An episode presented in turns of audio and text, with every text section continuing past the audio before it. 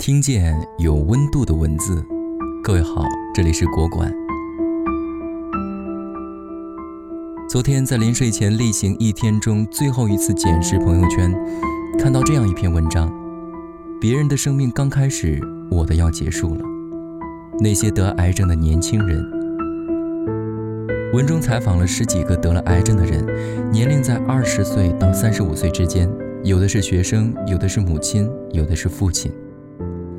他们都在最不该、最不能得癌症的时间得了癌症，在最不会思考死亡的时间不得不面对死亡。所有人都被问到两个问题：现在对你来说，什么最重要，什么不重要？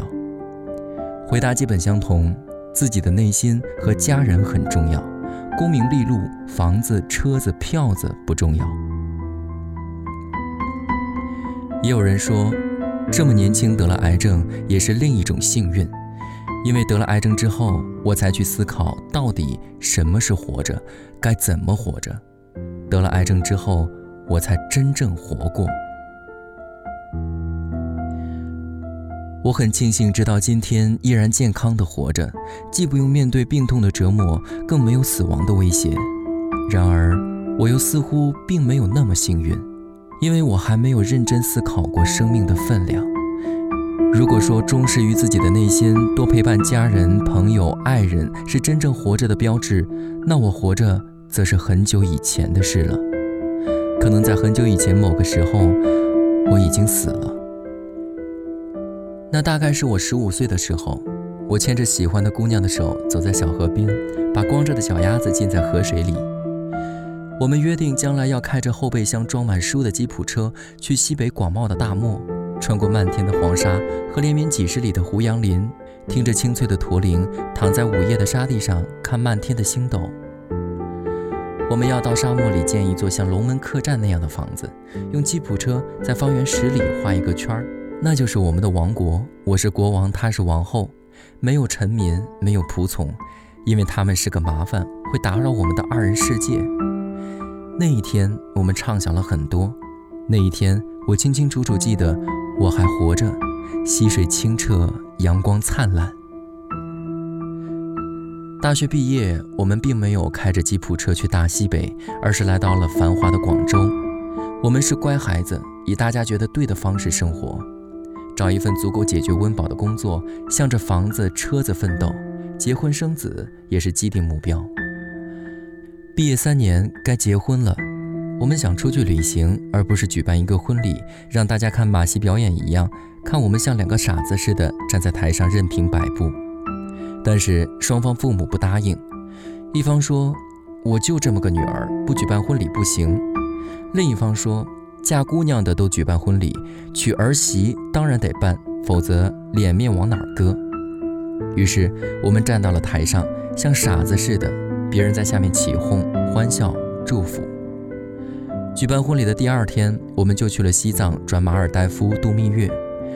拉萨的天很高，纳木错的水很蓝，马尔代夫的海静得像宝石，海滩白得像乳酪。我们约好每年都要出去旅行，度过我们的结婚纪念日。那时候我们似乎也还活着，生活也还不错。结婚以后就有了自己的家，这是成家立业的标配，也是大部分人觉得人生应该有的标配。不再是一个人吃饱全家不饿，就没有资格太任性。生活远远比不举行婚礼、父母不同意那么简单，很多人都不同意。每个月银行卡上会被银行划去固定额度的房贷，不按时准备好双手奉上，银行不同意。下班早了，老板不同意；回家晚了，老婆不同意。因为压力大，想推迟几年再要孩子，父母不同意。等有了孩子，不同意的人更多。一天上班十个小时，一周上班七天，全年无休。凌晨三四点被老板叫起来改方案，陪客户喝酒，吐了再喝，喝了再吐，循环不止。每天早上睁开眼睛，扪心自问：这么操蛋的工作，为什么不辞职？自己倒是没什么意见，但是身边有那么多的人不答应。谁说自己才是生活的主人？明明所有人都可以是我生活的主人，唯独自己不是。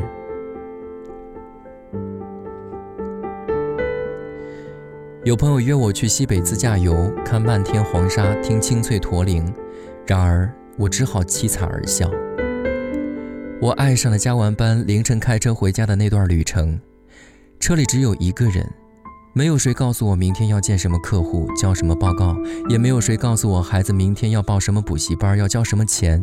老婆看上了哪件时装需要刷我的卡，只有零星驶过夜幕的车，那是同行的旅伴。特别不希望这段旅程结束，特别希望黎明的阳光不会到来。走着走着，昏暗的混凝土地面变成了漫天黄沙，两边的路灯变成了连延树里的胡杨林。然而，这段旅程会结束，黎明的太阳照常升起。我生活的主人们还在发号施令，我匍匐在他们的脚下。如今，我已行尸走肉一般过了几十年。孩子也到了当年我牵着姑娘的手，在溪水边畅想未来的年纪。他很乖，很听话，我却为此很忧虑。曾经有一篇广为流传的文章，叫《你活了七十五岁，但是二十五岁的时候就死了》。我在内心默默呐喊：孩子，你要倔强些，别那么听话而温顺，你得让你的生活活得久一些。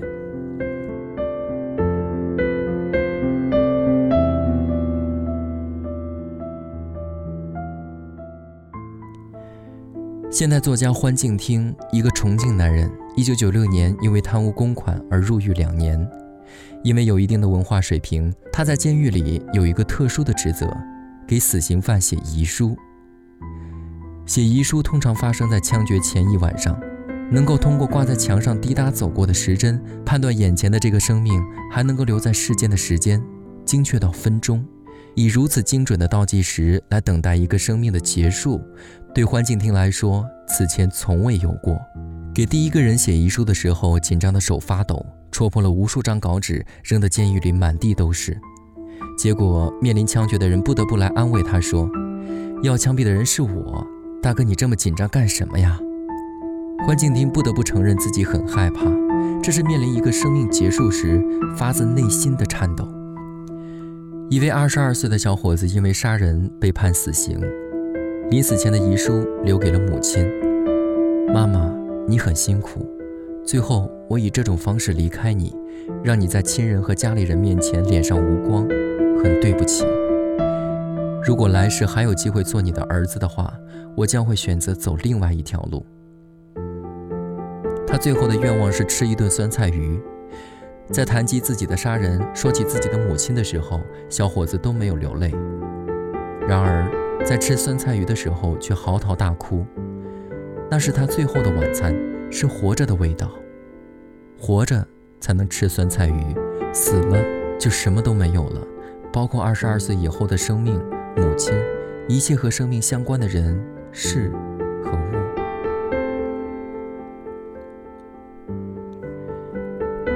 一个女囚犯留下的遗书是唱出来的，是那个年代流行的歌词。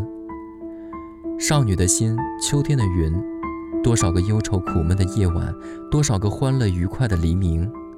他最终唱着这首歌上了囚车，走向了刑场，走向了生命的终点。多么美的少女，多么美的歌，多么美的生命。写遗书的时候，女囚犯趴在一旁唱着歌，看着字一个一个写在稿纸上。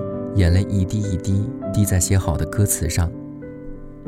很多人在写遗书的时候不会流泪，但是在被押上去刑场的囚车时，会双腿瘫软，大小便失禁。但是这位女囚犯虽然写遗书时流着泪，却唱着歌自己走上了囚车。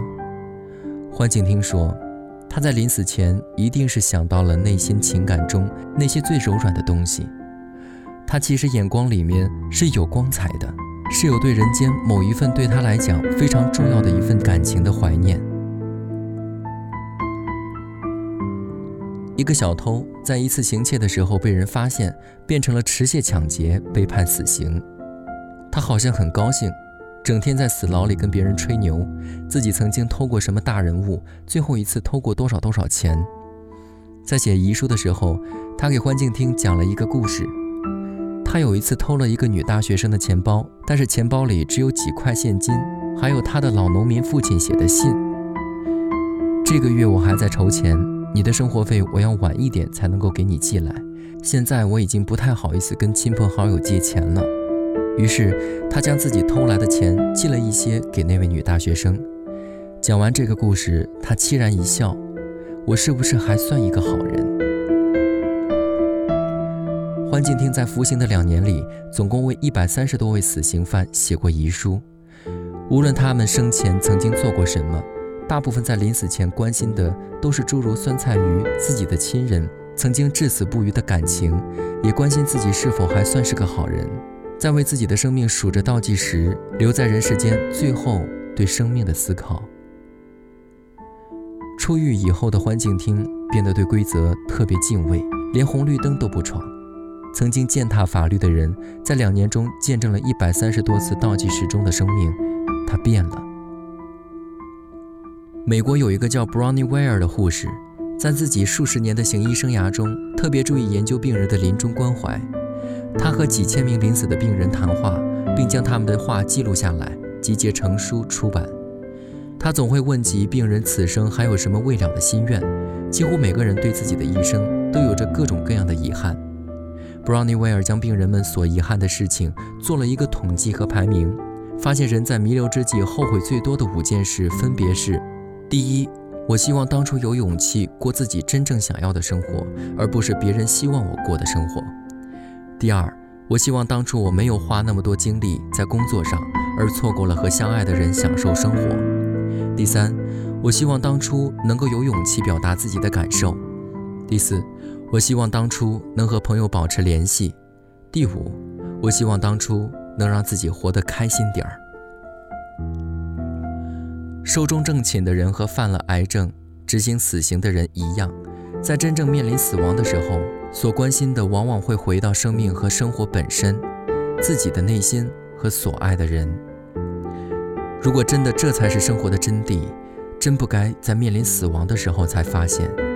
等到生命结束的时候，才想起来应该换种活法那太迟了。